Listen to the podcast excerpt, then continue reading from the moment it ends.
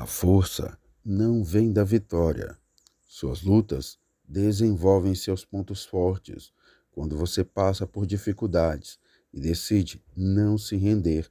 Isso é força. Deus te diz: Filho, confia em mim. O final dessa luta é vitória. Posso me abater, mas sempre me levantarei, pois carrego comigo a fé e a força de Deus.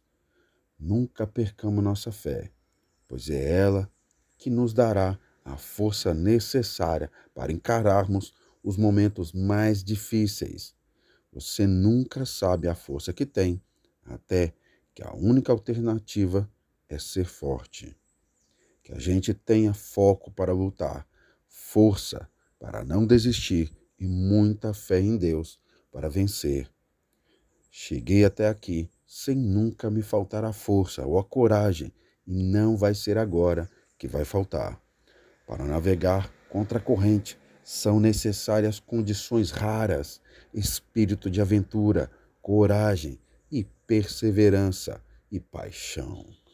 E é preciso entender que a bravura não é a ausência de medo, mas a força para seguir em frente apesar do medo.